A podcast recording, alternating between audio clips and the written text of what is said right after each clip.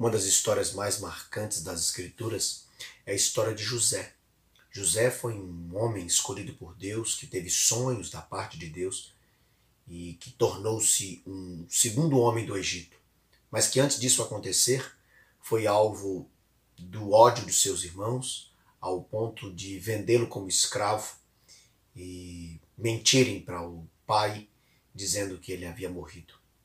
A Bíblia descreve a narrativa que Deus age de forma extraordinária na, na vida de José, fazendo cumprir aquilo que Deus disse, Deus disse que faria na vida dele através dos sonhos, e depois de tudo isso realizado, num tempo de grande fome e miséria, os irmãos de José são confrontados por José.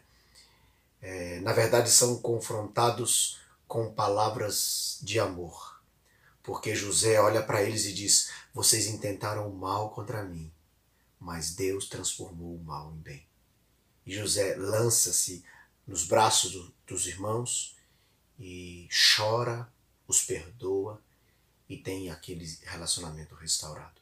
Às vezes a vida eh, nos leva, Deus nos permite na vida passar por caminhos dolorosos, difíceis, machucões pelas pessoas próximas, mas nós não podemos nos esquecer que acima da ação das pessoas, das circunstâncias, da vida, existe um Deus que faz com que a nossa história concorra segundo um propósito soberano e que isso deve ser suficiente para nós, para vivermos sob a expectativa, mais do que isso, sobre a certeza da direção cuidadosa e perfeita de Deus nas nossas vidas e que nós possamos nos aquietar e confiar no Senhor e percebermos a sua ação na história. Que o Senhor nos ajude e ele seja glorificado.